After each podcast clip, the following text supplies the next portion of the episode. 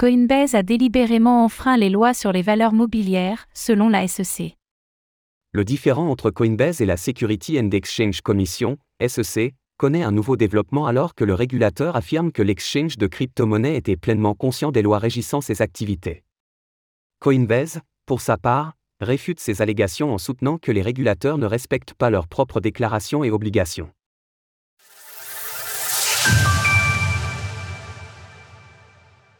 La SEC répond à Coinbase.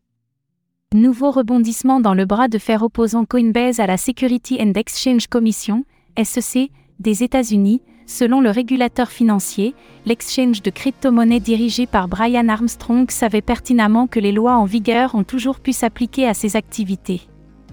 Ainsi, nous pouvons lire dans le document déposé par la SEC le 7 juillet. Depuis qu'elle est devenue une société publique, Coinbase a informé à plusieurs reprises ses actionnaires du risque que les cryptoactifs échangés sur sa plateforme puissent être considérés comme des titres et donc que sa conduite puisse violer les lois fédérales sur les valeurs mobilières. La lettre, déposée auprès d'un juge en réponse à la dernière demande de Coinbase, affirme également que l'exchange est une entité multimilliardaire conseillée par des conseillers juridiques chevronnés qui ignorent délibérément plus de 75 ans de loi de contrôle sous Huawei, voire test de Huawei, Note de la rédaction. Et qui s'obstine à penser pouvoir déterminer ce qui, selon elle, est une valeur mobilière ou non. Paul Grewal, le responsable de la conformité chez Coinbase, a répondu aux dernières allégations de la SEC dans une série de tweets où il affirme que ce document ne vient rien apporter de nouveau, et que les régulateurs ignorent leur obligation de tenir compte de l'intérêt public et de la protection des investisseurs lorsqu'ils nous ont autorisés à nous introduire en bourse il y a plus de deux ans. Il ajoute Ils ignorent les déclarations de leur propre président un mois plus tard, effectuées lors d'un témoignage devant le Congrès, selon lesquelles il n'existe pas d'autorité réglementaire applicable aux bourses de crypto-monnaies comme la nôtre. Coinbase sous le poids de la pression réglementaire.